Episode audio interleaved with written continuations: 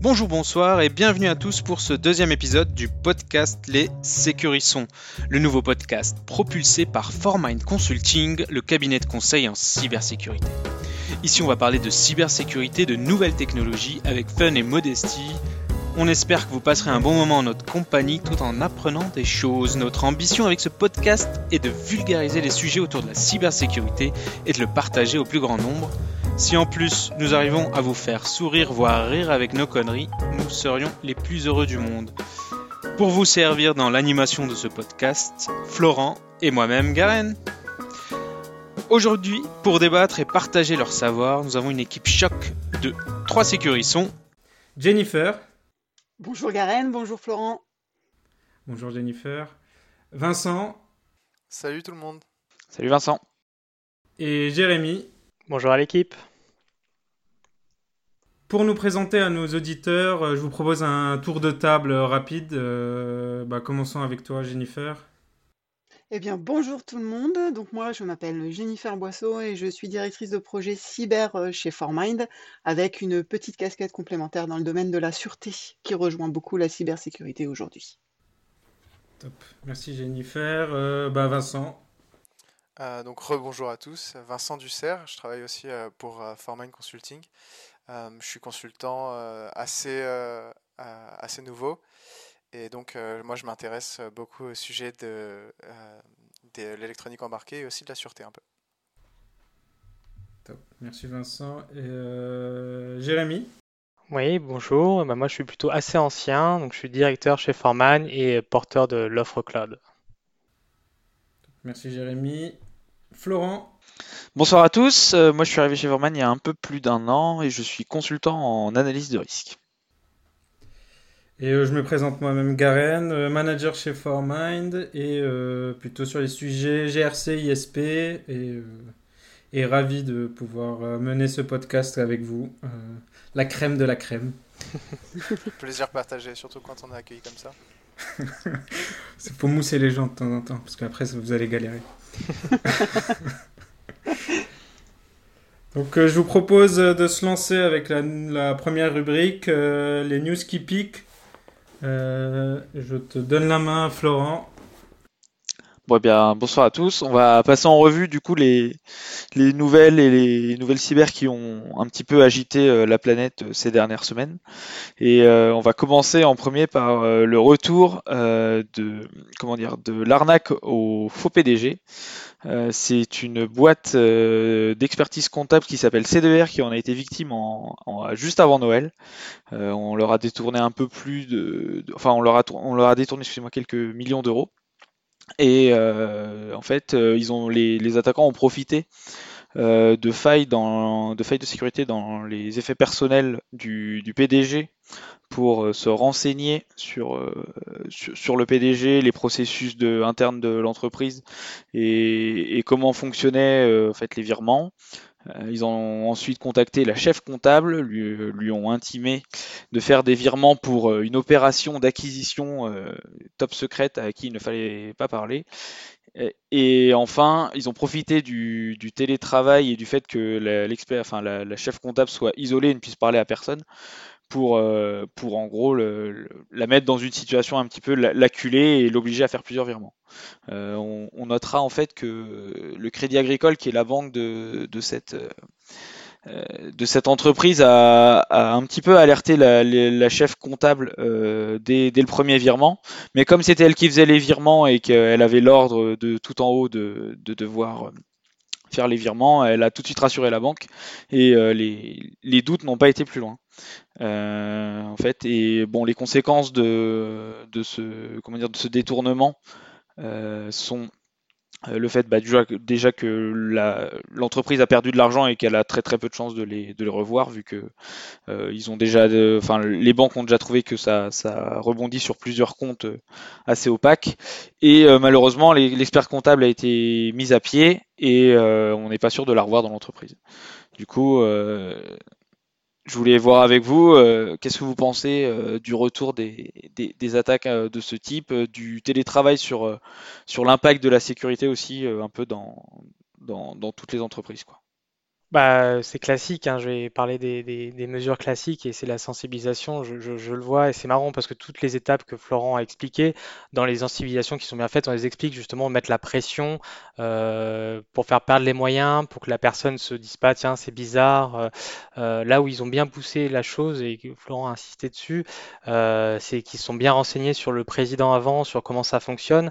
Bon, ça prouve que c'était quelque chose qui était ciblé, parce qu'il y en a aussi des, plus larges qui sont moins ciblés, mais là vraiment, c'était bien un C2R qui visait et ils savaient comment s'y prendre. Et là, c'est très très dur si les, gens sont pas sensibilisés à, à ce genre de, de, de, phénomène. Enfin, forcément, ils se font prendre au piège. Oui, quand je suis complètement en phase avec Jérémy, c'est euh, bah, le, le, le- le nerf de la guerre et la plus grosse faille en cyber, c'est l'humain. Et, euh, et l'humain, bah, la seule façon euh, de pouvoir le préparer à ça, c'est de le sensibiliser. Et notamment là, on parle de sensibilisation au social engineering, c'est-à-dire euh, tout ce qui est les questions qui pourraient paraître totalement banales, mais qui ne le sont pas, et qui permettent de mettre à nu des procédures, des process sur des gens mal intentionnés qui vont pouvoir les réutiliser ensuite et s'infiltrer dans la société de manière totalement transparente, ce qui s'est passé là, très clairement. Ça peut même parfois aller jusqu'à l'enregistrement de la voix du président en question pour pouvoir la moduler et faire passer les ordres avec la voix du président. Parce que si l'expert comptable, elle connaît par cœur son président, elle aurait pu tilter sur la voix. Et, euh, parfois, ça va même jusque-là. En enregistrant une conversation anodine, en modifiant avec tous les logiciels qui existent aujourd'hui, on peut même euh, faire parler le président alors que c'est pas lui. Donc, il faut, faut, vraiment sensibiliser les gens. C'est finalement la, seule réponse à ce type d'attaque. Oui, bah justement, j'allais dire ce que, ce que vient de dire Jennifer par rapport au, à la voix et à la modification de la voix. J'étais tombé sur un article il n'y a pas longtemps où euh, il suffit de quelques secondes en fait d'un enregistrement d'une voix de quelqu'un pour arriver à la reconstruire et après à faire du, text-to-speech et à faire parler en fait bah, le président de CDER euh, à la personne. Donc euh, c'est instinctivement la première réaction face à une news comme ça, c'est de se dire que la pauvre chargée de la comptabilité qui a rien vu venir, elle se doutait de rien, franchement méritait qu'elle soit renvoyée. Pas forcément, parce que vraiment à, sa place justement avec les technologies et puis les, euh, méthodes qu'ils ont maintenant, euh, c'est très facile de se, retrouver bah, piégé comme ça sans vraiment s'en rendre compte dans l'urgence du moment et avec euh, bah, les, circonstances qu'elle a pu connaître et qu'on n'a pas forcément en détail actuellement. Ouais, du coup, moi, je vais me faire l'avocat du diable, mais euh, mais si, enfin, euh, j'avoue qu'on n'a pas tous les détails sur cette histoire, mais si euh, l'expert, enfin, la, chef de la comptabilité a bien été sensibilisée, que l'entreprise a bien fait euh, les bonnes démarches de sensibiliser son personnel à, faire attention à, ce qu'ils font, est-ce que pour vous elle mérite d'être d'être renvoyée et d'être mis à pied ou pas du tout? Enfin, j'avoue que je, moi j'ai un, petit souci avec ça.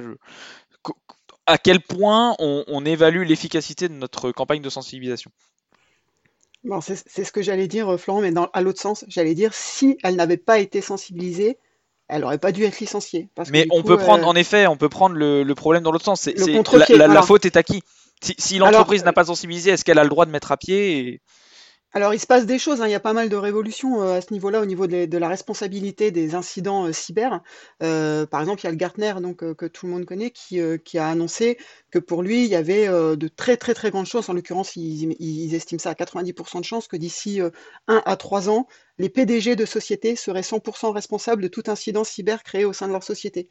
Pourquoi? Parce qu'aujourd'hui, les PDG ne prennent pas forcément la mesure des incidents cyber et laissent les assurances régler en fait les problèmes de, de, de- d'incidents cyber qui s'est passé.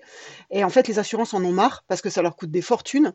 Et donc, elles veulent qu'il soit désigné un responsable. Et donc, c'est le PDG qui serait désigné responsable de façon à ce qu'il mette les crédits qui vont bien sur les lignes qui vont bien pour sensibiliser au maximum les gens de sa société et pouvoir se décharger de la responsabilité en cas d'incident. Quoi. Mais euh, voilà, ça c'est ce qui pend au nez des PDG et donc du coup ça va encourager la sensibilisation, euh, les actions cyber, les audits, etc. Donc euh, c'est plutôt du pain béni pour, pour les sociétés de conseil en cybersécurité. Mais voilà, ça c'est ce que Gartner prévoit pour l'année prochaine ou dans les années à venir. Donc au niveau des États-Unis évidemment, mais ça va forcément se passer la même chose en France. hein. Il va forcément y avoir un rebond. Parce que les assureurs aujourd'hui euh, sont aussi américains pour les boîtes françaises. Euh, moi, je trouve ça a complètement du sens parce que euh, quand on regarde, par exemple, sur cet exemple où euh, en fait elle était juste en bout de chaîne, euh, la, la, la chef comptable, et que bah, tout le reste de la chaîne a été elle aussi piraté ou les infos ont été récupérées parce que c'était pas. Est-ce qu'on vire tout le monde là ou et au fond le responsable c'est le PDG hein, au fond. C'est bah, vrai que la porte d'entrée, c'est le PDG, c'est lui qui avait son matériel personnel qui était, qui était, qui était faillible. Oui, il y a, peut-être cette, cette, question justement de euh, trouver forcément un fautif, là où c'est peut-être juste, euh, enfin juste, euh, tout un process qui est à mettre en faute, avec justement le problème du point d'entrée qui était au final le, PDG, c'est son matériel qu'on a utilisé, donc renvoyer la personne qui a servi de bout de chaîne, c'est un peu justement trouver un, bouc émissaire peut-être Avec la, même question de euh, est-ce que lorsqu'il y a un incident cyber, on se retrouve à renvoyer le, RSSI Là aujourd'hui, on a besoin d'un fusible. Bon bah le fusible, ça a été l'expert comptable, voilà, elle a sauté. Après, tout le monde est responsable là finalement. Hein. Euh, le, PDG, l'expert comptable, la société, le manque de sensibilisation. Il y a sans doute un manque de sensibilisation. Hein. Quand on est sensibilisé au social engineering, généralement, c'est le genre de choses qui nous arrivera pas, quoi. Parce que si on vous met le doigt sur le fait que ça peut vous arriver à vous, perso, en dehors du contexte pro, et qu'on vous montre les conséquences que ça peut avoir, bah, vous êtes sûr que l'expert comptable aurait peut-être posé des questions complémentaires avant de pouvoir lancer les, grosses manœuvres de virement euh, avec les sommes d'argent qui étaient demandées. Donc je pense que si on gratte et qu'on creuse, je pense qu'il y a un défaut de sensibilisation qui, paraît assez évident euh, sur, euh, sur cette pauvre expert comptable. Et moi j'avais une dernière question. Euh, vous évaluez comment l'impact euh, du télétravail? Parce que là, moi, j'ai l'impression que le fait qu'elle soit isolée chez elle, qu'elle voit personne, euh, qu'elle croise pas ses collègues, son patron, son directeur, je sais pas quoi, et qu'elle puisse pas, par exemple, évoquer ça ou avoir un rendez-vous en, en tête à tête avec ces personnes, ça lui permet pas de pouvoir évoquer facilement le sujet. Et bah, du coup, elle a qu'un canal de communication avec, avec son PDG qui lui donne des ordres et bah, elle peut pas vérifier l'information, quoi. Euh, en effet, en effet, ça peut jouer. Après, on ne sait pas les, moyens qui sont mis en place. Euh, je passe par exemple au, chat euh, direct ou ce genre de choses qui permettent de simplifier. Après, s'il n'y a pas beaucoup de moyens de, télétravail qui est mis en place, c'est sûr que ça, enfin, comme tu, dis, la personne est isolée et donc moins prompt à poser la question, même à un collègue, savoir si c'est des choses qui se font, etc. Euh, et aussi, elle peut être dans une situation de stress euh, personnel du fait d'être à distance. On ne peut pas savoir, mais il, peut y avoir euh, justement des sujets propres à sa situation de télétravail qui ont fait que. Vincent, tu... non. Vas-y, Jennifer, excuse-moi. Il n'y a pas de mal. Après, il est vrai aussi que bah, le contexte télétravail demande aussi bah, de la sécurisation des, communications, évidemment. Et euh, toutes les sociétés euh, ne sécurisent pas euh, leur transmission dans le cadre du télétravail. Et ça, c'est du pain béni pour les hackers, pour les man in the middle et pour la récupération de plein d'infos, comme, ça a été le cas ici. Hein. On ne sait pas quel mode de communication utilisait le PDG, mais ça se trouve, il était connecté à un Wi-Fi public et sans aucune sécurité autour, ce qui a été sans doute du pain béni pour les attaquants. Donc il y a aussi ce contexte de sécurisation des communications dans le cadre du télétravail qui est de la responsabilité de l'entreprise. Un long sujet. Euh, bah, merci en tout cas. Je vous propose qu'on passe au second article. Euh, second article, bah, du coup, la deuxième euh, grosse nouvelle qui a, qui a secoué euh, la planète Internet la semaine dernière, c'est le changement des, conditions générales d'utilisation de, de, WhatsApp. je suppose que vous en avez tous entendu parler, vous utilisez tous WhatsApp? Oui. Oui. Oui. Tout à fait, ouais. Ouais, on a tous au moins, en plus avec, enfin personnellement, moi je sais pas, mais avec le confinement et euh, la crise sanitaire, euh, les groupes de famille ont explosé, je pense sur euh, sur WhatsApp parce que c'était beaucoup plus simple pour pour échanger que comme on pouvait pas se voir. Et bah, je voulais avoir votre avis, vos retours. Est-ce que vos clients, vos, même je sais pas, moi, moi, par exemple, je sais que ma famille m'a m'a demandé, bah, qu'est-ce que t'en penses, c'est quoi, est-ce qu'il faut que je dise oui, est-ce qu'il faut que je dise non? Euh, c'est quoi les, enfin quels sont les impacts, euh, etc. Euh, Toi aussi, toute ta famille te pose des questions sécu.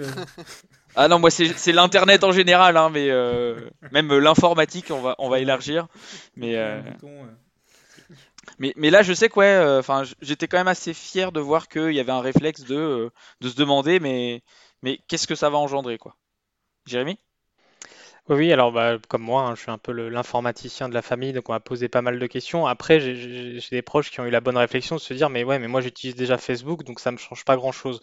Donc c'est vrai que ça, ça, ça va élargir un peu le champ euh, de récupération des, informations de, Facebook. Mais en effet, euh, quelqu'un qui se dit, euh, oh là là, c'est l'horreur, etc., on va avoir accès à ma vie privée, mais qui utilise Facebook, qui utilise le, Messenger de Facebook, qui publie des choses, etc. voilà, il y a, déjà pas mal d'éléments qui passent. Après, peut-être qu'ils WhatsApp en se disant, bah voilà, ce qui, de manière euh, euh, consciente, en disant, voilà, j'utilise WhatsApp justement pour passer outre Facebook. Et dans ce cas-là, il y a un vrai sujet. Et donc, il y a un sujet aussi de, éventuellement, de changer de, euh, de, de- canal de communication et d'aller vers d'autres applications qui font la même chose sans, sans avoir ces- ces problèmes, si je peux appeler ça. Je suis tout à fait d'accord avec Jérémy. euh, à partir du moment où on utilise Facebook, je vois pas trop euh, l'affolement à avoir euh, d'utiliser WhatsApp en parallèle, hein, puisque de toute façon, les données qui sont sur Facebook, elles sont aussi sur WhatsApp et vice-versa. Donc, je pense que c'est plus sur un souci pro, en fait. C'est plus dans le domaine professionnel, en fait, qu'il faut se poser la question. Euh, est-ce qu'on continue d'utiliser WhatsApp pour ceux qui le faisaient? Euh, dans le domaine professionnel? Là, effectivement, euh, la question se pose plus que dans le domaine perso, hein, je trouve. Après, il y a une énorme vague de, de comptes exploités sur Signal. La bascule s'est faite, mais alors euh, massivement. euh, D'ailleurs, Signal s'est retrouvé au tas euh, plusieurs fois parce qu'il y avait trop de, trop de connexions simultanées au même moment. Moi, j'ai vu mon annuaire Signal augmenter d'un coup avec. j'ai reçu au moins 50 messages d'un coup qui me disaient machin est sur Signal, truc est sur Signal, truc. Tous les gens qui ont basculé d'un coup. Moi, j'ai trouvé ça assez drôle. On m'a aussi demandé mon avis. Moi, j'en utilise plein. hein. J'utilise WhatsApp, j'utilise Signal, j'utilise Olvid, j'utilise Citadel. Euh, tout dépend en fait du contexte. Il y, en a que j'utilise vraiment que à titre perso, que sont euh, euh, WhatsApp en l'occurrence et Messenger. Et les trois autres vont me servir sur le, sur le cadre pro parce que bah, ont des atouts que n'ont pas les autres et ils sont beaucoup moins exploités aussi, quoi. Donc voilà, donc oui, la question se pose, il faut savoir de qui on veut se protéger et ce qu'on veut protéger en fait. Moi, je suis un peu le, le contre-exemple de ce que tu disais, Jennifer, par rapport à toutes les applications que tu utilises qui sont plus sécurisées, potentiellement que WhatsApp maintenant. Euh, j'utilise euh, WeChat et KakaoTalk. Donc, euh, au niveau de la vie privée, etc., c'est pas forcément le. C'est bien. WhatsApp, c'est pas les questions que, qui, qui que je me pose, malgré que pour, pour le coup, je, je, enfin, je fais très attention à ma vie privée dans d'autres contextes. Euh, mais par rapport à, à Signal, donc, qui est euh, l'application euh, open source qui justement se veut ne pas utiliser nos données, etc. euh, j'avais vu passer quelque chose d'assez intéressant et rigolo sur le sujet. C'est que euh, la bourse, la cotation en bourse de la boîte Signal avait augmenté en flèche de quelques plus 1000% euh, dès la- l'annonce de WhatsApp. Sauf que Signal étant euh, de l'open source et une association à but nombreux, euh, non, euh, Lucratif. Enfin, euh, non lucratif, merci. Euh, c'est pas la bonne boîte en fait qui est montée en bourse. Les gens se sont mis à investir dans une boîte qui s'appelle Signal, mais qui n'a rien à voir avec la messagerie. C'est dommage. C'est le dentifrice? Tu viens de nous cramer une des questions du, du- de la prochaine rubrique. Merci Vincent Désolé, désolé, j'aurais dû la garder pour moi du coup. non, non, c'est les aléas du direct. Mais, euh, mais ouais, donc c'était assez intéressant de voir ça. Et en parallèle, j'étais tombé sur les forums de discussion, euh, le, le, le Git euh, de, de Signal, etc. Où les développeurs euh, étaient obligés de faire des PSA, donc euh, des annonces euh, de, services publics, pour euh, demander aux personnes qui venaient d'arriver sur Signal d'arrêter d'insulter leurs développeurs sur les réseaux sociaux. Parce que les personnes donc qui arrivent de WhatsApp et autres, autres logiciels payants, enfin payants, où on paye de notre donnée, se plaignaient que telle ou telle fonctionnalité n'existait pas ou ne fonctionnait pas bien, et euh, crachaient euh, allègrement leur haine sur euh, des personnes qui développent ça euh, sur leur temps libre pour le, peu- enfin, pour le plaisir, parce que eux en ont quelque chose à faire. Donc voilà, soyez gentils sur Internet. Personnellement, moi, euh, la messagerie, je l'utilise principalement pour utiliser des GIFs. Signal propose des GIFs, donc moi c'est bon, je suis ravi. je peux rester sur, sur Signal sans aucun problème. Bah, je suis plutôt d'accord avec toi, Garen. Enfin, j'avoue que pour avoir, euh, dans le contexte pro, comme disait euh, Jennifer, euh, avoir migré de WhatsApp vers Signal euh, parce que bah, j'ai pas de compte Facebook sur mon portable pro, donc euh, Et euh, j'avais donc je préférais ne pas redonner mes données à Facebook directement. Euh, j'ai j'ai migré sur Signal et j'ai pas trouvé de perte euh, d'expérience utilisateur euh, notoire. Donc euh, je veux bien. Enfin, je serais très curieux de savoir pourquoi les gens ont insulté les les développeurs de, de Signal et, et ont trouvé vraiment. J'étais même limite agréablement surpris de retrouver des fonctionnalités que j'avais sur Messenger en tant que perso et que j'avais pas forcément sur WhatsApp. Bah, il y a la notion aussi sur Signal de, il y a la notion de message éphémère aussi qui est très intéressante aussi, où le message euh, n'apparaît qu'un laps de temps euh, déterminé et disparaît ensuite, ce qui fait que vous n'avez pas d'historique de, vo- de votre message, de votre messagerie. Et euh, pour la petite histoire, euh, WhatsApp euh, Signal, euh, comme vous savez, moi je, viens du monde des armées, euh, et dans les armées, on avait eu euh, la consigne de ne pas utiliser WhatsApp. Euh, au départ, hein, bien que messagerie chiffrée, parce que euh, après avoir fait une petite euh, étude en, en réversibilité euh, du code de WhatsApp, on se rendait compte qu'il passait par des serveurs euh, transitoires. C'était pas du point à point en fait. Il y avait des serveurs entre dont on ignorait totalement euh, quels étaient le but de ces serveurs sur la trajectoire. Et donc du coup, on nous a conseillé de ne plus utiliser WhatsApp et de basculer sur Signal. Donc ça fait assez longtemps finalement que dans le monde des armées, on utilise Signal, qui est certes à l'époque était moins ludique qu'aujourd'hui. Il a vachement amé- amélioré son interface et ses fonctionnalités entre cet instant et aujourd'hui. Et, euh, et lui, par contre, Signal, il est vraiment, c'était vraiment du point à point. WhatsApp avait perdu déjà une partie de ses euh, clients à ce moment-là, et du coup, ils ont corrigé le tir et ils ont re- retravaillé leur euh, messagerie pour qu'elle soit vraiment point à point, environ les, les rebonds de serveurs qu'il y avait euh, sur les trajectoires de messages auparavant, quoi. Mais voilà, c'est une petite histoire. Il y a déjà eu, on va dire, bisbille entre WhatsApp et Signal. Il y a de ça à peu près euh, 5-6 ans. Alors, moi justement, il y avait une, euh, une étude qu'on a dû faire il y a quelques années, euh, parce que la question se posait effectivement chez nos clients dans l'énergie. Et, euh, il y avait aussi, à l'époque, déjà Signal, il y avait Signal, et Signal récupérait le, le numéro de téléphone. C'est ce qu'il fait aujourd'hui. Ça permet aussi de très facilement retrouver les autres contacts juste depuis le numéro de téléphone. Il y avait ce, risque-là d'avoir euh, le numéro de téléphone qui traîne quelque part chez, Signal. Et, euh, euh, au final, euh, en tout cas à l'époque, il y avait très très peu d'applications avec lesquelles bah, tu pouvais euh, partager des, euh, comptes, soit par QR code, soit par un lien éphémère. Et il y avait très peu d'applications. Il y avait TwinMe euh, qui proposait ça. Euh, je sais même pas s'ils ont réussi à, à monter. Je sais que ça existe encore euh, parce que je les ai sur euh, LinkedIn, mais euh, justement, ils, jouaient la carte de, euh, en plus d'être un point à point, donc aucun serveur entre les deux à part pour la signalisation, il y avait cette notion de, ben, on garde pas votre numéro de téléphone non plus, qui reste, qui peut être hein, une donnée sensible. Et, et donc faire du pur point à point sans aucune donnée chez, chez, chez telle ou telle application, bah, ils ont du mal, quoi. Il y a toujours une info qui traîne, quoi. Il y a toujours, oui, il y a toujours des, métadonnées qui traînent. hein. De toute façon, ça c'est euh, obligatoire. Après, euh, il y a, des applications qui sont un peu plus propres et qui euh, te disent quelles métadonnées clairement et tu peux le vérifier parce qu'elles sont open source. Et puis aussi, bah, tu as des applications qui vraiment limitent les métadonnées au strict minimum fonctionnel, quoi. Alors que tu en as d'autres, euh, bah, si elles peuvent euh, gagner euh, des logs, etc., elles, s'en privent pas. Et juste Jennifer, pour rebondir aussi sur le fait Signal WhatsApp, bah, je sais pas si vous le savez, mais le fondateur de, Signal, c'est aussi l'ancien fondateur de, WhatsApp, qui, déçu du rachat par Facebook, a décidé de, de fonder Signal avec la- l'argent qu'il avait réussi à récupérer, quoi. Ouais, il était déçu à moitié. Bah, il était, pas déçu pour l'argent qu'il avait gagné, mais il était déçu Ouais. de ce qui allait être fait de son application, quoi. Oui, parce que c'est vrai qu'au départ, quand ils avaient racheté, euh, il y avait comme le questionnement de savoir euh, euh, si les données devaient, on- je crois, il me semble qu'on devait choisir justement si on voulait que les données soient exploitables par Facebook. Il y avait un choix qui était offert à l'utilisateur. Euh, et donc là, c'est la fin de ce choix, quoi. Je, me rends compte que, que côté Facebook, ils ont envie de re- récupérer cette, euh, cette base de, de- d'utilisateurs, de connaissances et de données. Et donc là, ils se posent plus trop la question, quoi. Quitte à perdre des utilisateurs, comme on l'a dit.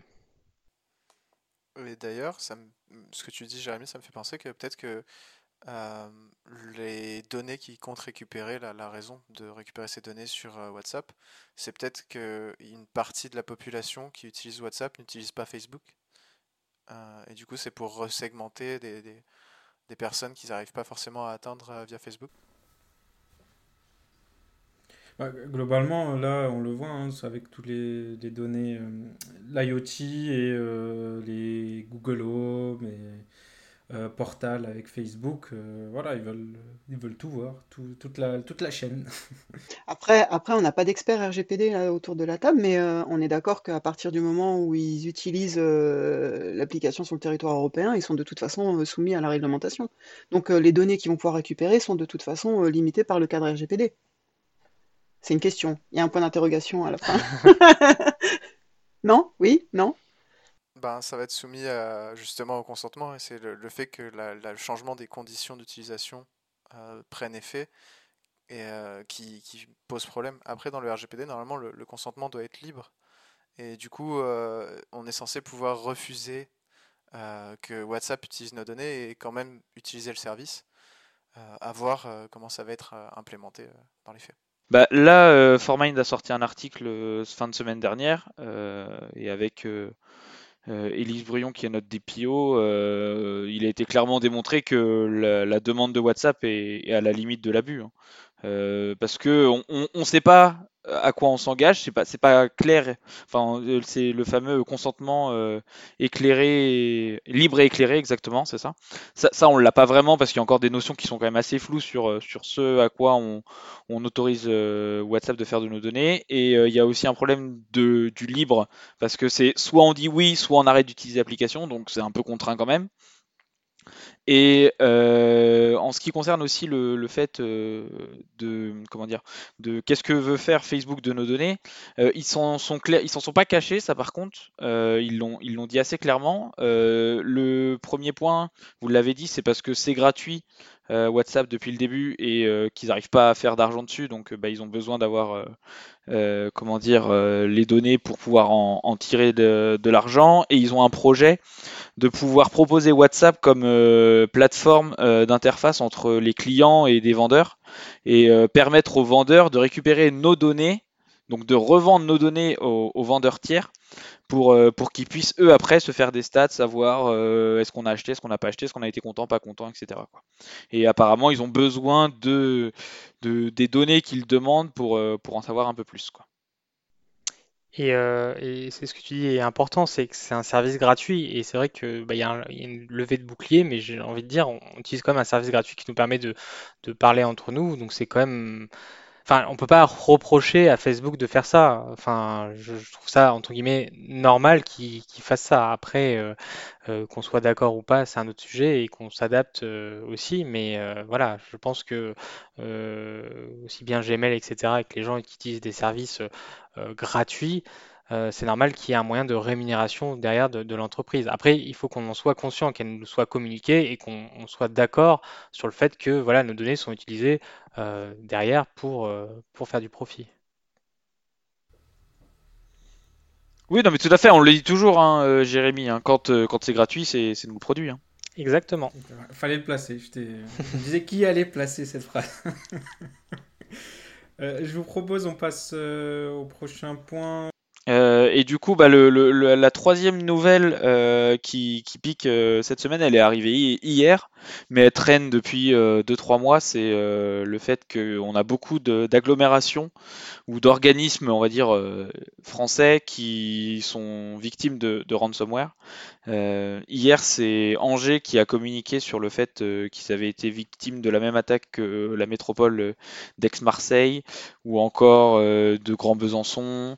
on a aussi La Rochelle qui à Noël a dû faire face à un ransomware. Euh, donc là, euh, sur La Rochelle, on est plus sur du Netwalker. Sur Angers et sur Aix-Marseille, on est sur du Mespinoza euh, Pisa. Et euh, ben, du coup, euh, on peut voir, euh, enfin, on, peut voir quand même beaucoup de réactions différentes. je sais que pour La Rochelle, ça a été très impactant, qu'ils ont eu pendant plusieurs semaines des, comment dire, des, des, problèmes pour retrouver leur service. Apparemment, là, Angers, les seuls impacts qu'ils ont eu, c'est que le maire a vu son compte Twitter défacé pendant, on va dire depuis vendredi soir jusqu'à hier après-midi, donc pendant tout un week-end. de ce qu'ils ont communiqué hier soir, toutes les sauvegardes étaient OK, donc ils vont pouvoir restaurer leur système et reprendre à peu près une vie normale à partir de, mercredi pour tout ce qui est service rendu aux usagers. Et en, en, ce qui concerne les bibliothèques qui étaient touchées, les bibliothèques municipales. Et par contre, peut-être qu'il y a d'autres services qui vont mettre jusqu'à une semaine, deux semaines à, revenir. Euh, on sait aussi qu'il y a des hôpitaux qui ont été touchés encore euh, dans l'année 2020. Euh, il y a un nombre x4 des cyberattaques d'après d'après l'ANSI. bah, du coup, voilà, je voulais, je voulais avoir vos, avis et, vos impressions sur, sur la recrudescence des, des attaques par ransomware.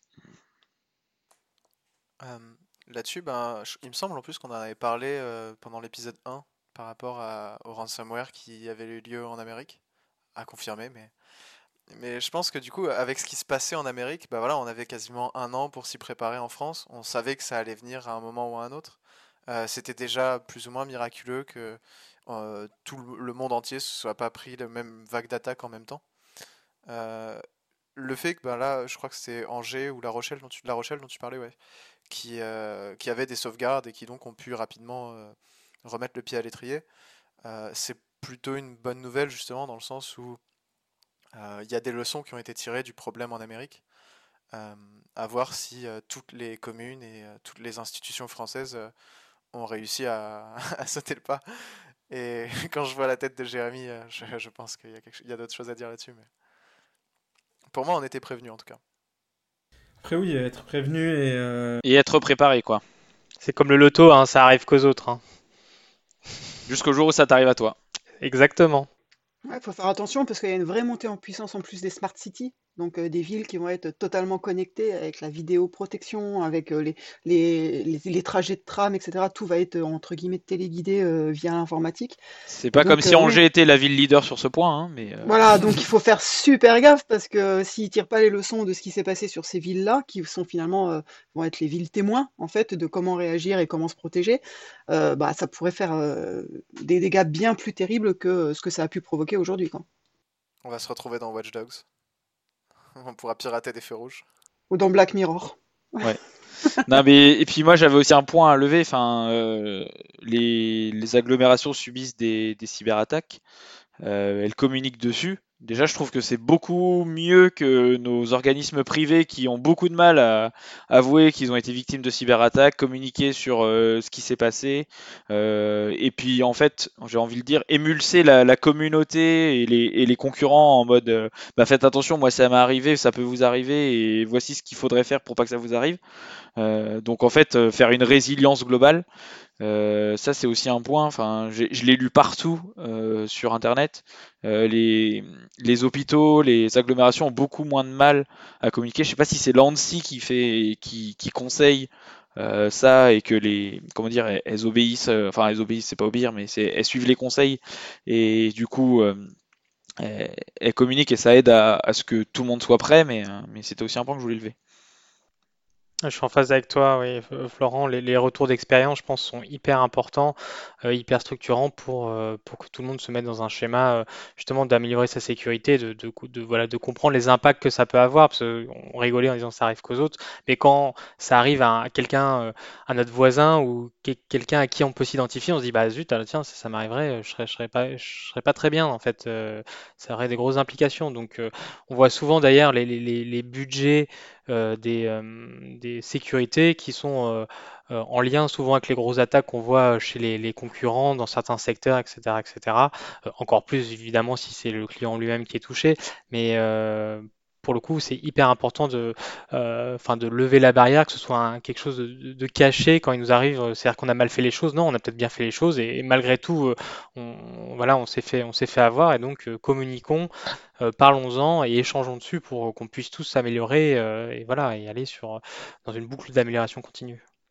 Ouais, en fait, on a l'impression qu'il y a une vraie scission, comme tu disais tout à l'heure, Florent, entre le monde du privé et le monde du public. Comme tu dis, quand ça touche le public, il y a une communication qui est faite et euh, quand ça touche les sociétés privées, c'est comme s'il y avait plus de honte en fait à communiquer sur le sujet, puisque bah voilà, ils n'ont pas été préparés, ils se sont fait avoir, c'est honteux, donc on va pas le dire, on va le garder pour soi et on va pas communiquer dessus. Dans le monde du public, bah, c'est l'inverse en fait. L'état d'esprit est assez différent. C'est au contraire, c'est arrivé dans le monde du public, c'est entre guillemets un bien commun, donc il faut que tout l'ensemble du public soit averti et soit au courant de ce qui peut arriver de façon à pouvoir mieux s'y préparer. Dans le privé, on est quand même plus sur l'image de marque de la société qui va être impactée par cet échec, entre guillemets, et donc du coup la communication est moins facile et moins aisée. Euh, FireEye, ils se sont fait euh, poutrer, euh, donc énorme, énorme éditeur logiciel de cybersécurité, et je trouve qu'ils ont particulièrement bien communiqué là-dessus, où ils ont été très humbles sur leur communication, où ils ont clairement expliqué comment ça s'était passé, quels outils leur avaient été dérobés, etc. Ils s'en sont bien remis aussi. Et bah pour le coup, c'est pour une première fois une boîte privée qui a de suite communiqué sur ce qui s'était passé et avec beaucoup d'honnêteté et d'humilité. Donc euh, voilà, il y a peut-être un exemple à, à en tirer. Quoi. Ouais, mais je suis, je suis totalement d'accord avec toi, mais et en plus, je dirais, euh, c'est un peu un tout ou rien euh, quand une boîte privée communique. Euh, si elle communique juste, bah voilà, euh, je me suis fait attaquer, et puis je vous donne pas de détails dessus. Dessus, on n'a pas l'impression qu'elle maîtrise la situation. On n'a pas l'impression qu'elle a qu'elle a pris la mesure de ce qui lui est arrivé et qu'elle est qu'elle est en qu'elle est vraiment dans une posture où elle, elle, a compris en fait. Et, et, et, comment dire Et alors que tout ce qui est public, moi j'ai vraiment l'impression qu'on est dans une démarche plutôt humble, comme tu le disais. Et, et c'est ce manque d'humilité que je reprocherais assez vite aux, sociétés et qu'il faut quand même, euh, qu'il faudrait quand même inculquer. C'est une histoire de sous hein, derrière. Hein. Enfin, c'est forcément c'est une histoire d'argent. Hein. Une ville ne risque pas de perdre son argent à avouer qu'elle s'est fait, elle s'est fait avoir dans le monde de la cyber. Une société, par contre, va perdre de sa crédibilité. Donc c'est compliqué en fait. C'est, c'est vraiment compliqué. C'est beaucoup plus facile quand on est dans le public d'avouer que voilà, on a eu un problème et de le partager avec les autres. Dans le privé, ça remet en cause ton image de marque. Complètement, c'est ce que j'allais ajouter. C'est, euh, t'as pas le choix. Le public, ben, il n'y a pas de concurrence tu es, obligé d'aller chez eux. Donc, euh, tu peux pas dire, ok, la ville s'est fait euh, poutrer, parce que ceux qui auront écouté euh, le premier épisode, je suis assez fan de ce terme technique aussi. Et une ville qui se fait poutrer, globalement, bah, ok, les gens ils disent, ok. et next, quoi, on passe à autre chose. Alors que le, privé, ben, il va se dire, ok, si, je, si je, je, dis une petite connerie, ben, l'impact peut être tellement violent. Il y a des gens qui se font virer y a plein de choses qui se passent, alors que dans le public, ben, gens vont dire, ok, bon, plan d'action, comment on fait pour que ça n'arrive plus Et voilà, et on, met en place. Et... et tu peux même bénéficier d'aides euh, gratuites, altruistes, de sociétés privées qui vont justement euh, profiter de la petite euh, déroute de la, de la, ville pour pouvoir placer leurs produits, etc. Quoi. Donc au contraire, une ville, enfin le domaine du public a tout intérêt à se manifester pour pouvoir attirer aussi les bonnes intentions des éditeurs ou, euh, autres euh, outils euh, du marché cyber qui vont pouvoir apporter un coup de main et aider la, ville à retrouver son équilibre. Il y a, l'outillage, il y a, l'outillage et il y a aussi récupérer toutes les informations techniques sur ce qui s'est passé pour pouvoir après revendre ce savoir-faire quoi. Ouais, la forensique exactement. Là-dessus justement, il y a, y a pas mal de choses. déjà dans le public, il y a quand même les hôpitaux. Et là, quand il y a une attaque, c'est quand même un peu plus grave. Euh, il peut y avoir des vies en jeu et ça, ça devient donc euh, bah, la cause potentiellement la plus grave qu'on pourrait avoir. Euh, donc il y a quand même des enjeux dans le public et on passe pas forcément tout le temps à côté de la de l'attaque ou en tout cas on, cherche à en tirer les leçons et elles peuvent être graves. et là-dessus, j'ai entendu parler d'un projet européen par rapport au forensics justement et à, à, récupérer plus d'éléments et à capitaliser sur, sur ces attaques. Euh, il y a un projet européen qui est en cours pour fonder une base de données euh, de, toutes les attaques menées sur les hôpitaux euh, à travers l'Europe pour justement baser son, savoir et ses connaissances sur la, résilience des hôpitaux en particulier, sur bah, l'existant et, fonder donc une base de connaissances. Ouais, ce qui est logique puisqu'ils doivent tous utiliser à peu près les mêmes produits avec à peu près euh, les, mêmes, euh, les mêmes euh, architectures, on va dire, informatiques. Donc du coup, forcément, c'est hyper intéressant de savoir ce qui a pu se passer chez le voisin qui utilise le même matériel que toi, quoi. Et du coup, la, non-concurrence amène quand même quelque chose d'assez constructif et au final qui fait, qui fait bénéficier tout le monde par rapport à garder les éléments secrets. on pourrait prendre comme exemple la sécurité par l'obscurité Enfin, le contre-exemple du coup. Après, on parle des hôpitaux publics, parce que je pense que tu vois, les hôpitaux privés, ils ont peut-être, ils vont peut-être avoir le, le même état d'esprit qu'une société privée pour le coup, parce que eux, euh, ils, ils sont soumis à, à besoin de, de, de rente et puis à des actionnaires. Et, euh, et si t'es pas, euh, si, tu n'attires pas le client, tu fais pas, tu fais rager les actionnaires, quoi. Donc du coup, tu vas éviter de dire qu'il y a eu une connerie dans ton hôpital pour que les gens continuent à venir chez toi, quoi. Alors, je suis pas dans le détail de ce qui se passe dans ce projet, mais effectivement, oui, complètement. Mais à côté, le fait de justement rester ouvert, ça permet de se faire, de bénéficier pour son hôpital privé, en l'occurrence, euh, des avantages de, la base de connaissances. Après, euh, effectivement, après, il y a les certifications euh, type hôpital numérique pour, qui sont aussi bien pour le privé et le public, pour répondre à ces points-là et pour lequel on- toute la démarche de se mettre dans un niveau de sécurité acceptable euh, pour aussi répondre à ces attaques de ransomware qui particulièrement aussi attaquent euh, euh, les hôpitaux, euh, les cliniques, etc. Ouais, ils sont souvent mal attentionnés, hein. Je vous propose de, de conclure sur ces jolis mots et de passer à la prochaine rubrique, mytho ou pas mytho. Karen, à toi de commencer. Mytho ou pas mytho Bah, Je vais commencer par, euh, par la première. Vous l'aurez tous reconnu. Euh, Elon Musk vante la messagerie Signal, mais fait bondir l'action d'une autre société. Mytho ou pas mytho? Pas mytho. Pas mytho. Euh, Au moins, ça va permettre de, de s'entraîner sur la première. C'est pas mal. Merci, Vincent, finalement. Merci. On a été tous au courant. Vincent n'a fait que émettre notre pensée à tous. On savait bien évidemment que c'était faux. Vous regardez bien évidemment toutes les news de la bourse tous Et- les jours. Exactement, Carrément, exactement. carrément.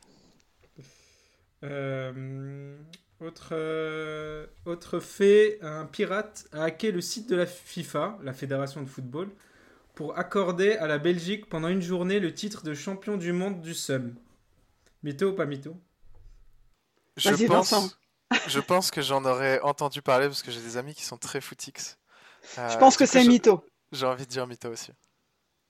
Je pense que je pense que c'est mytho, mais ceci dit, il y a pas mal de clubs de foot, notamment, qui se font hacker. Bah, euh, Il y a pas mal d'argent à en tirer hein, dans les clubs de foot. hein, donc, euh, donc c'est quand même euh, semi-mytho, on va dire ça. Il y en a plus beaucoup, pourrait- là ils sont en train de vider les caisses quand même. hein. ça pourrait- bah, ils sont en train de vir- ils sont en train de licencier leurs joueurs, c'est ouf. Leur demander des, des baisses de salaire de 30%, c'est ouf. Ils se rendent compte qu'ils ont un peu abusé au début. Non mais ouais, il y a Manchester United qui a le, qui a le plus gros, euh, le plus grand nombre de fans dans le monde entier, qui a été hacké il y a pas longtemps et donc c'est des, euh, des millions et des millions de, données qui sont qui ont été pris dans- et qui impactent globalement le, euh, toute euh, la terre entière.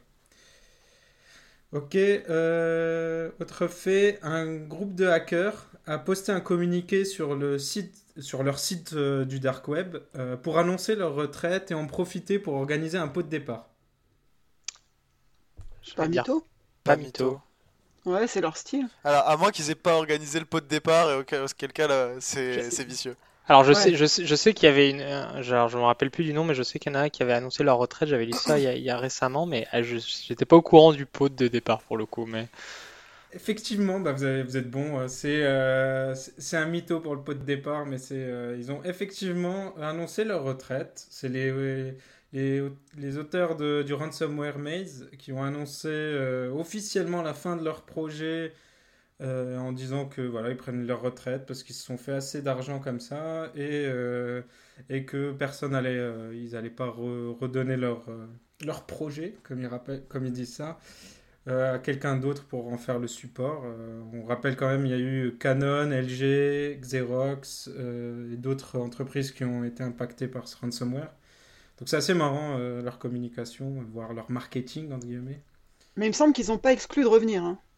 Euh, ils ont pas exclu de revenir et en plus, euh, Ouais. enfin les, les parmi les, les grands, on va dire euh, les grandes personnes de la CTI euh, que je connais en France, euh, on a trouvé à peu près des traces euh, des bouts de code de, de Maze dans d'autres euh, nouveaux euh, ransomware. Donc on, on se demande quand même s'ils ont pas, enfin si- s'il n'y a pas des éléments qu'on qu'on migré quelque part quoi.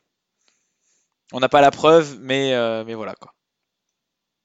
Autre fait, euh, Closer a annoncé que le smartphone de Booba a été touché par un ransomware. Euh, et euh, bah, pour récupérer la clé de chiffrement, et donc récupérer ces données, euh, le pirate lui a demandé d'écrire une chanson d'amour euh, pour Caris.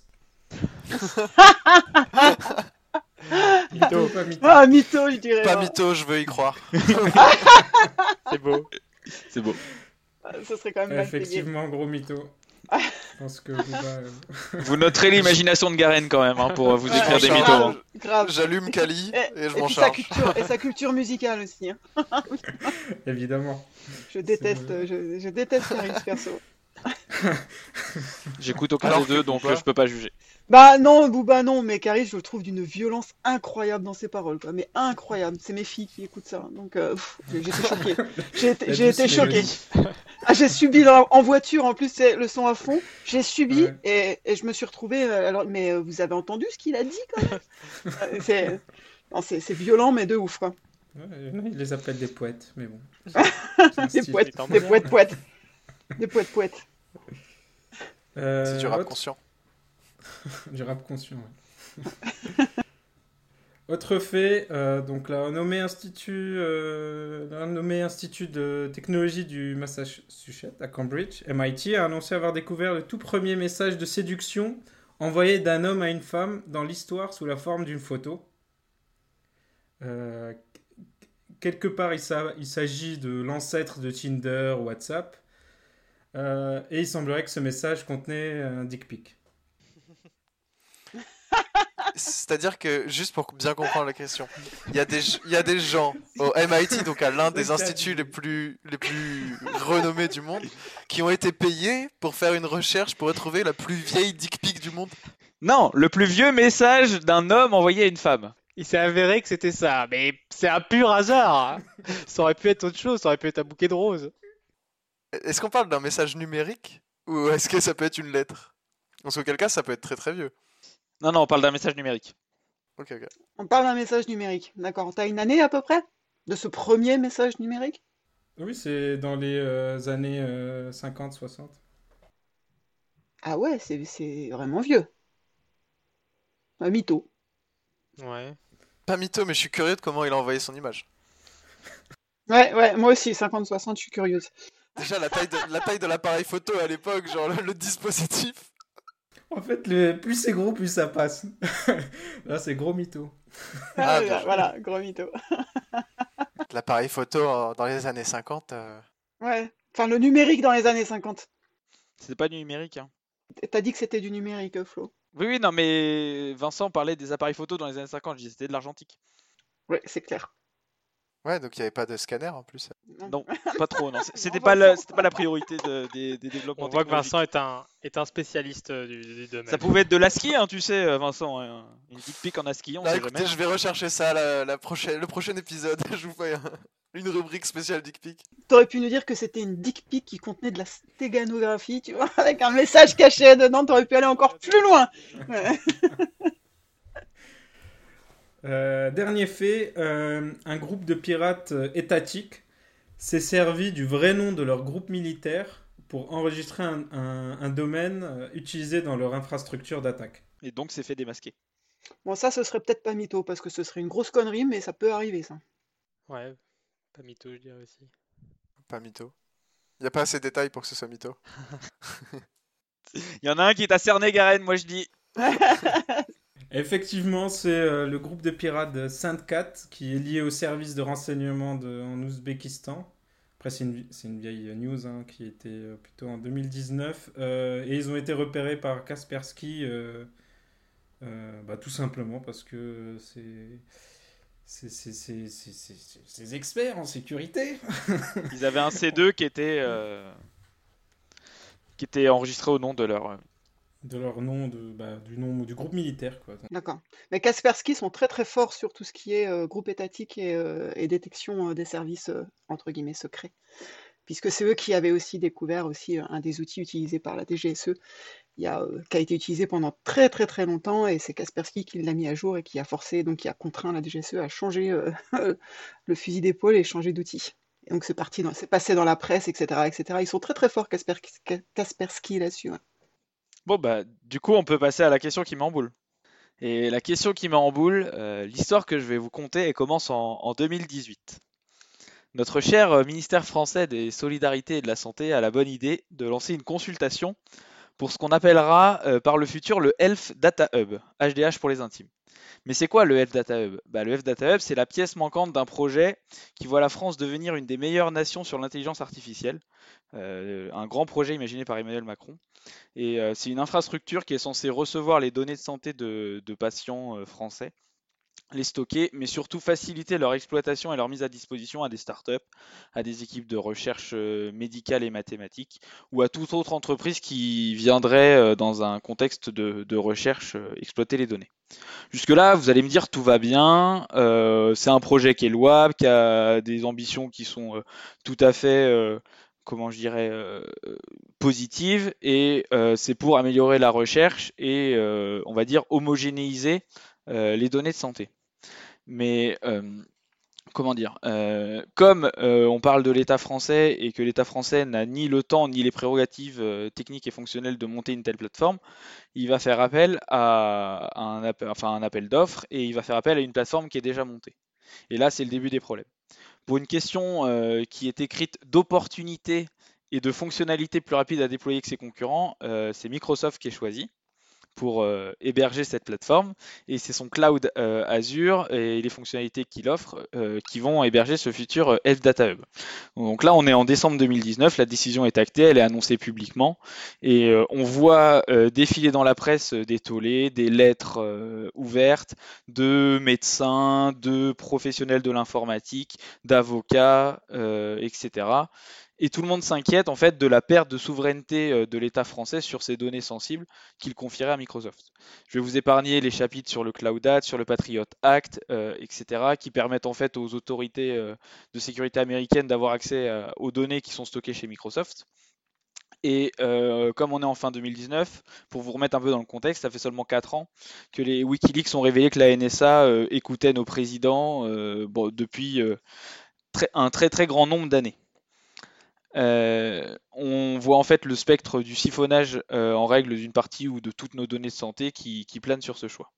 Qu'à cela ne tienne, le gouvernement fait fi des protestations, fait fi des conseils et il lance sa, plateforme en, avril 2020. On est juste après le début du confinement et euh, on est enfin on est, on, est frappé par, le Covid et le Health Data Hub dans, la gestion du Covid, il joue un grand rôle parce qu'il sert en fait à analyser toutes les données euh, qui sont liés au, Covid. Euh, et en fait, il, est, il, devient une plaque tournante et il devient euh, indispensable. le confinement passe, le déconfinement passe.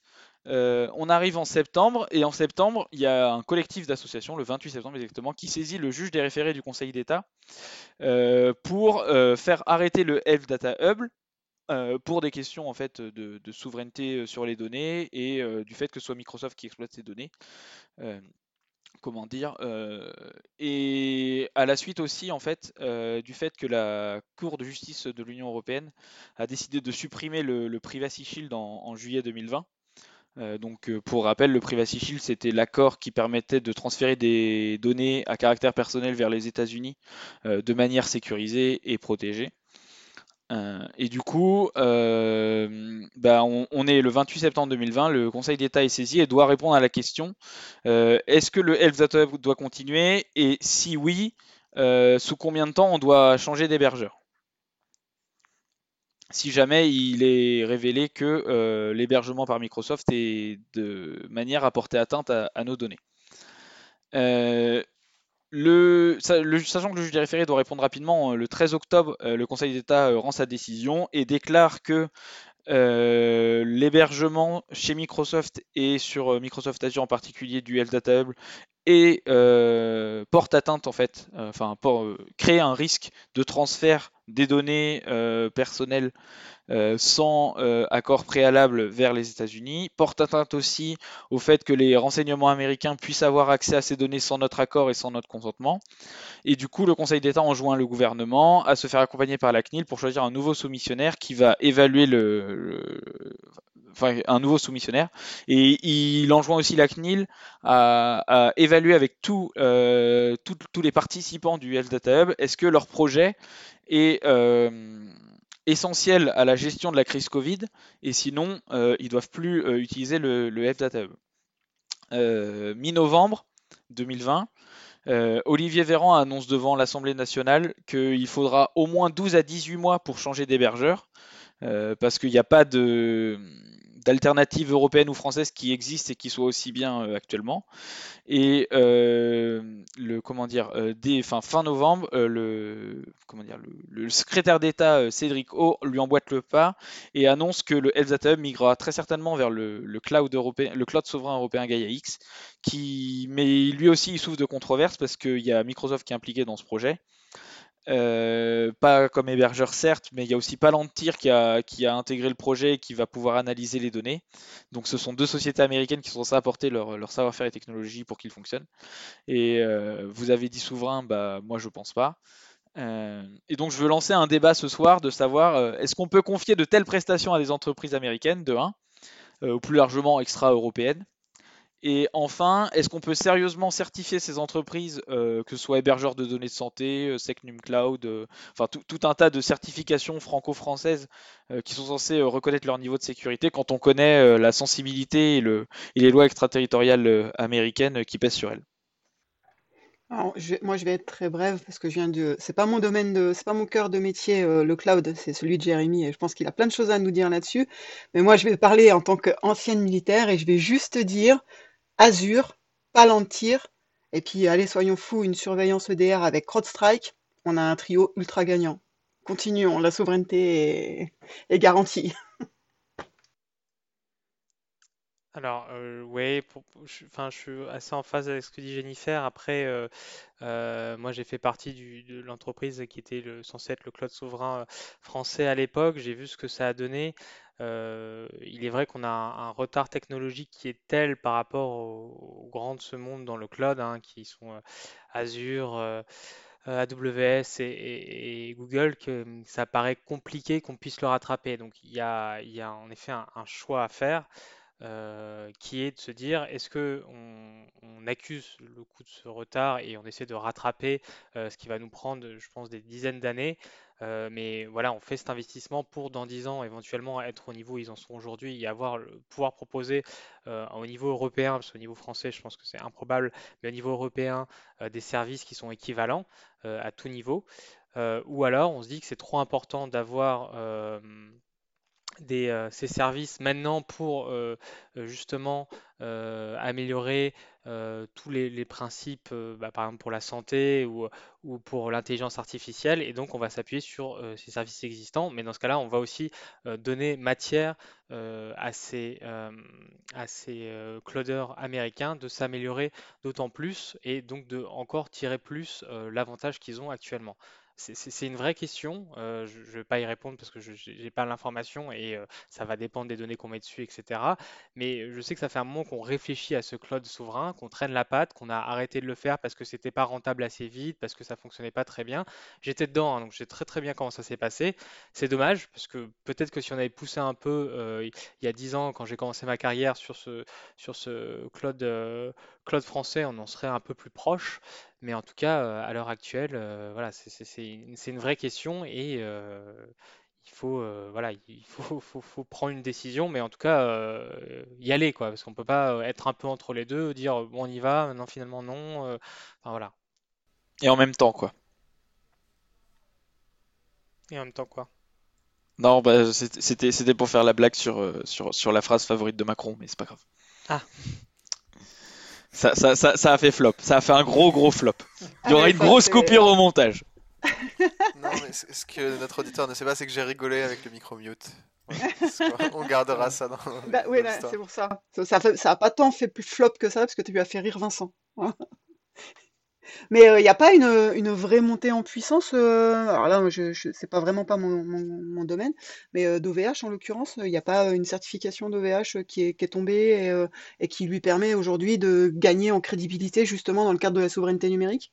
Tout à fait. Après, on va revenir au même sujet, c'est que OVH n'a pas les mêmes services en face qu'un AWS et d'un Azure. Donc, ils ont, ils viennent d'avoir la certification tout à fait Secnum Cloud, euh, ce qui, je pense, leur euh, ouvre un marché euh, français public. Donc, ils vont, sûrement se diriger dessus sur des données un peu, un peu stratégiques s'ils veulent les, les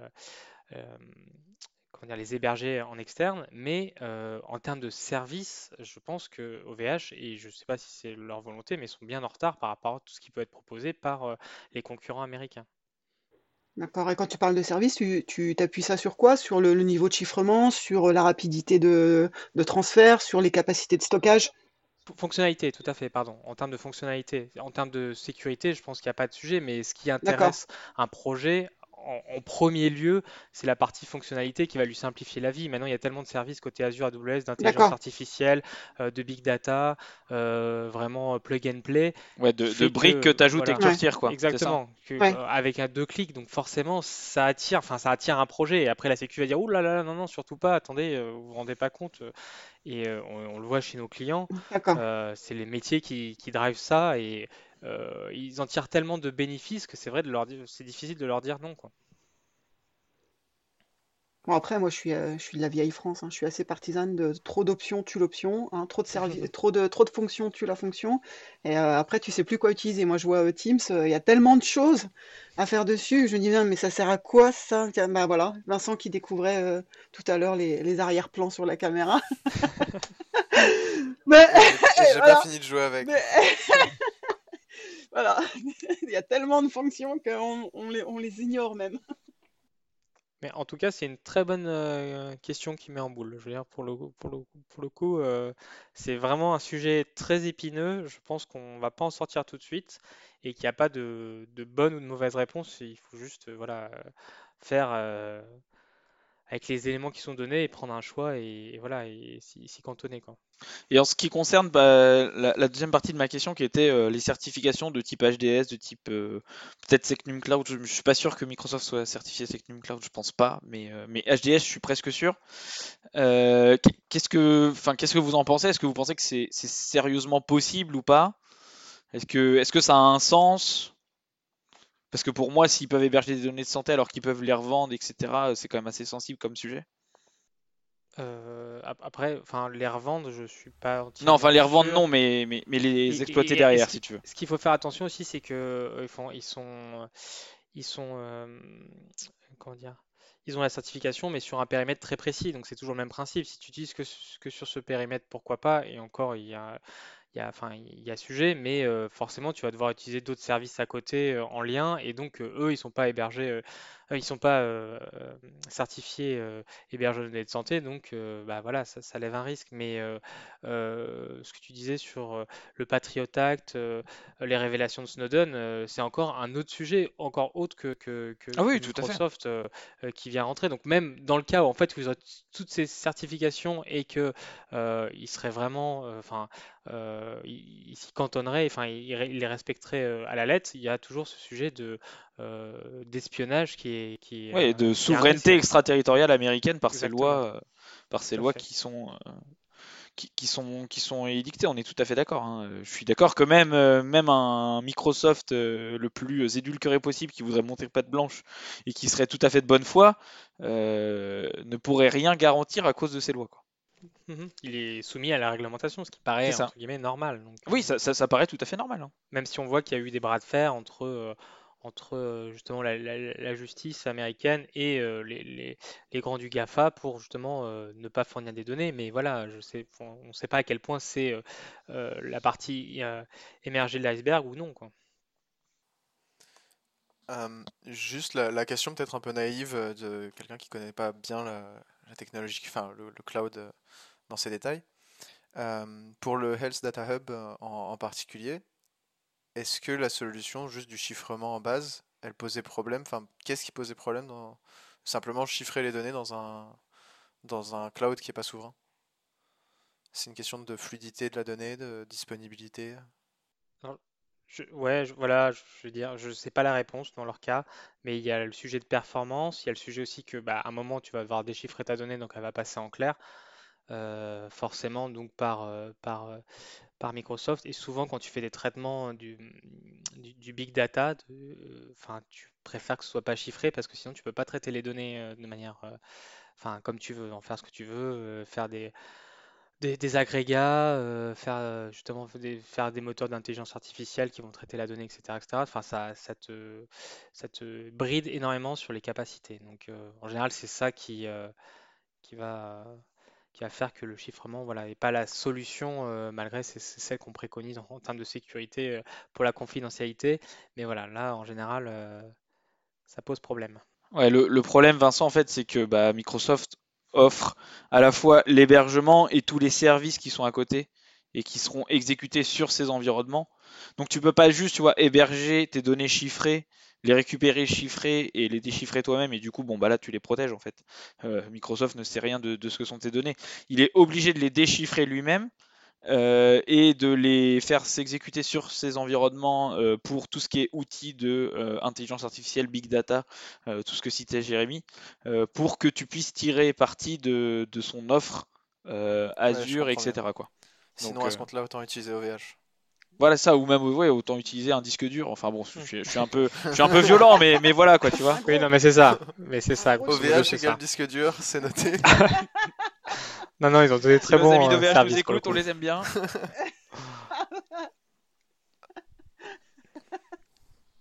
Bon bah sur ces belles paroles, on va pouvoir passer au quiz sécurité.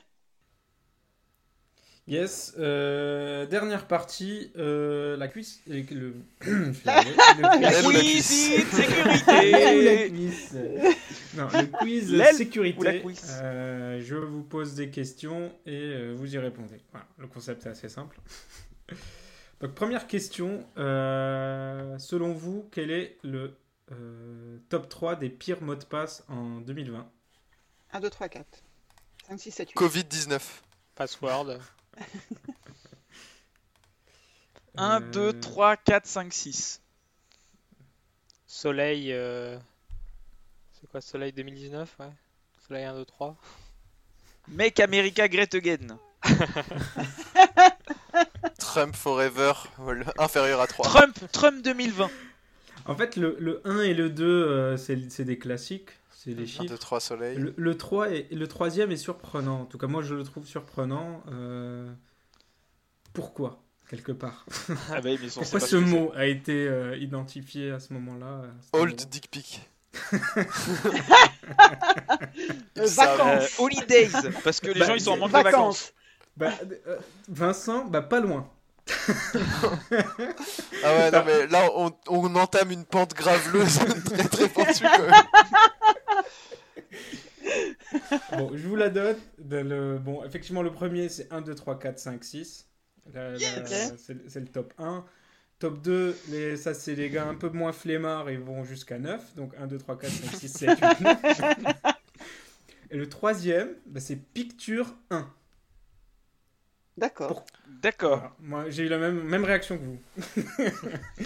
Je m'attendais à rien, mais je suis quand même déçu. Merci Dewey. C'est euh, voilà. Voilà, merci. Ok. Euh, J'ai j'ai pas de psychanalyste de comptoir euh, pour celle-là. Je m'en vais changer mon mot de passe tout de suite d'ailleurs.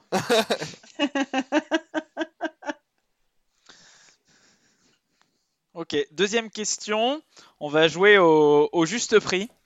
Euh, quel est le montant total des amendes infligées en 2020 au sujet du RGPD en Europe? C'est en millions Ah oui. C'est en millions. Et est-ce que c'est pas en centaines de millions C'est en centaines de millions. Eh Est-ce voilà. que c'est pas en milliers de millions Non. Ça s'appelle un milliard ça. Ah, d'accord Euh, Euh, 600 millions Moins, On va faire en dichotomie. 540 millions.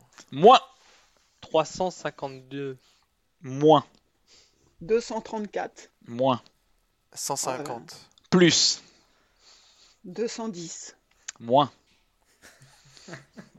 184. À la fin, vous avez Moi. oublié les- celui qui- 172. ah, moins.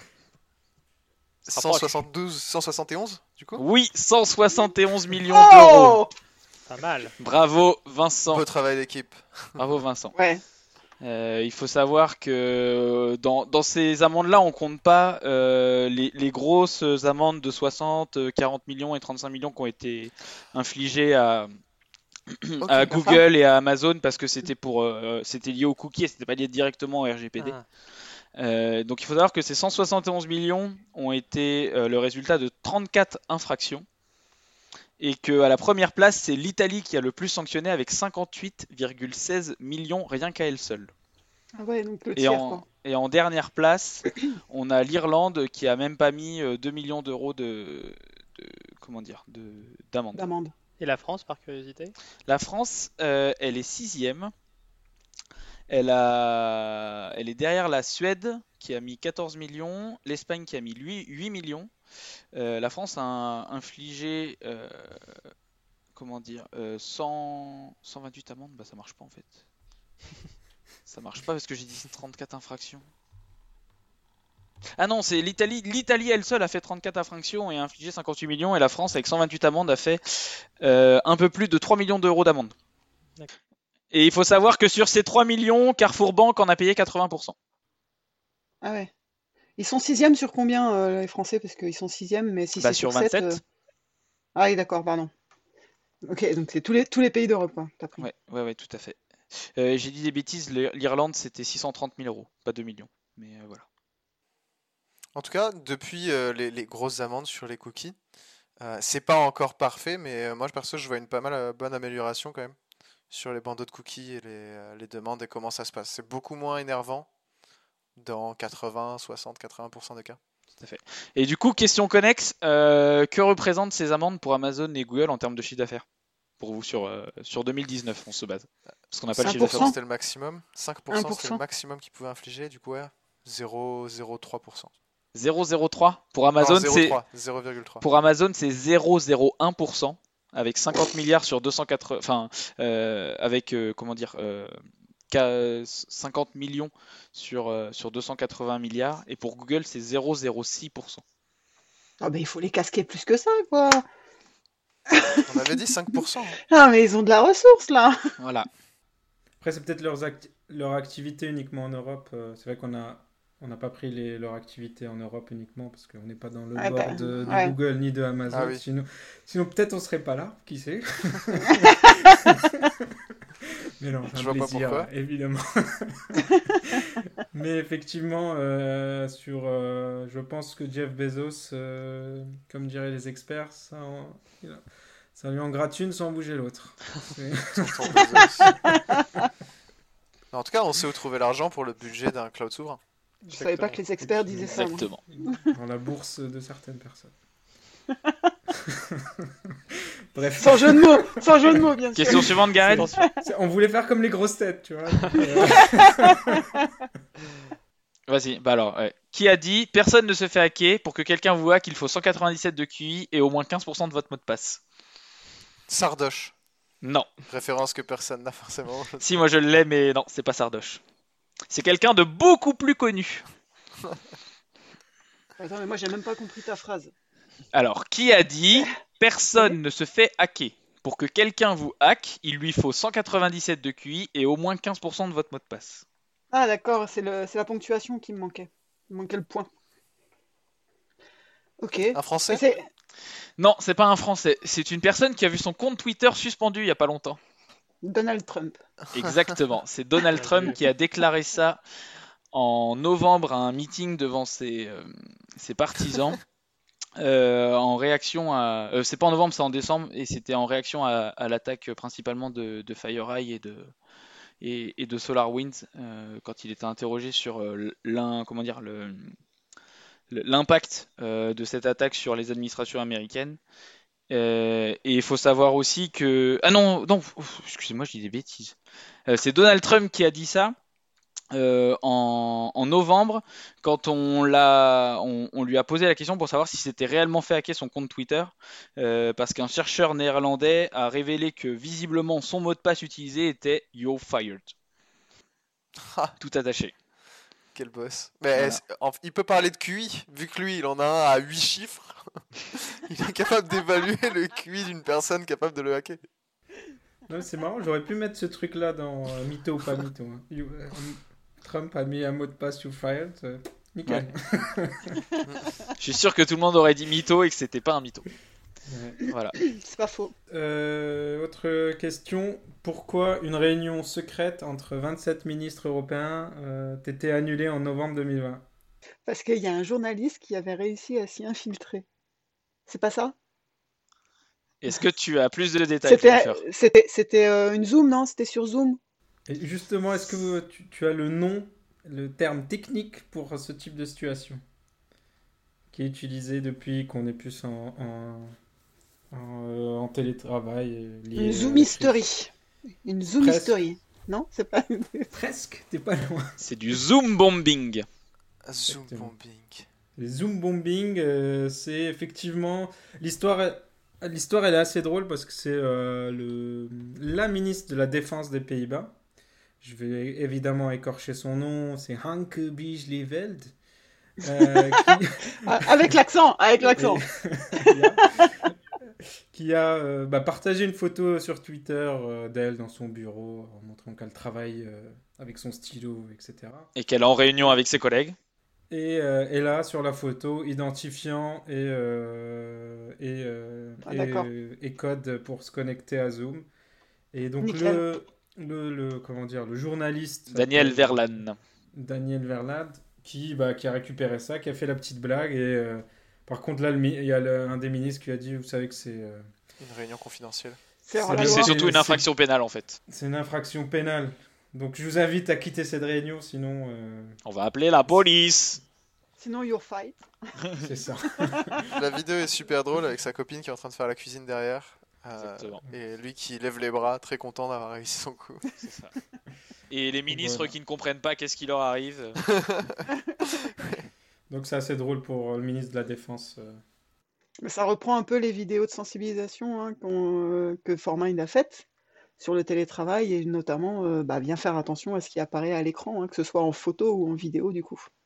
Tout à fait. On- tu peux y retrouver un grand jeu d'acteurs euh, des différents. Oui, je, Protagoniste. Je, je sais. D'ailleurs, t'as pensé à enlever ton post-it, Jennifer? Ouais, tout à fait. ouais. Ah, c'est bien. Je l'ai remis à l'endroit. Allez, et puis pour conclure euh, ce, ce magnifique podcast, une dernière question. Qui dit encore pour quelques mois le respect de votre confidentialité est ancré dans notre ADN Avec bien sûr une main sur le, sur le cœur. Voilà. Avec le drapeau américain qui flotte. Ah, donc c'est pas français. WhatsApp. Exactement, Vincent. C'est la phrase d'introduction des conditions générales d'utilisation de WhatsApp jusqu'au 15 mai 2021. Et après, Et elle- il change Et d'ADN. après, elle disparaît. Après, il mue. C'est comme le variant anglais du Covid. Ouais, parce que ce sont des chimères sur WhatsApp. Bah top. euh, bah merci. Merci pour En tout votre cas, on, temps. on remarque que Euh, nos sécurissons sont vraiment très très calés parce qu'ils ont réponse à tout. hein. On va, on, va, re- on va remonter le niveau et euh, on va vous faire un prochain épisode euh, ben, avant 2022. On touche du bois. on touche du bois, on croise les doigts. C'est bon, moi je touche du bois. Euh, en tout cas, euh, bah, pour nos auditeurs et, et, vous, et vous autres, nos, nos sécurissons, j'espère que vous avez passé un bon moment en notre compagnie. Euh, bah, on vous retrouve pour le prochain épisode. Euh, en attendant, bah, vous pouvez nous suivre sur YouTube, euh, LinkedIn et sur le site formine.fr. Et pour finir, n'oubliez pas, les sécurissons qui s'y frottent s'y piquent. Allez, à bientôt Merci à À tous. bientôt. Bye bye, merci beaucoup.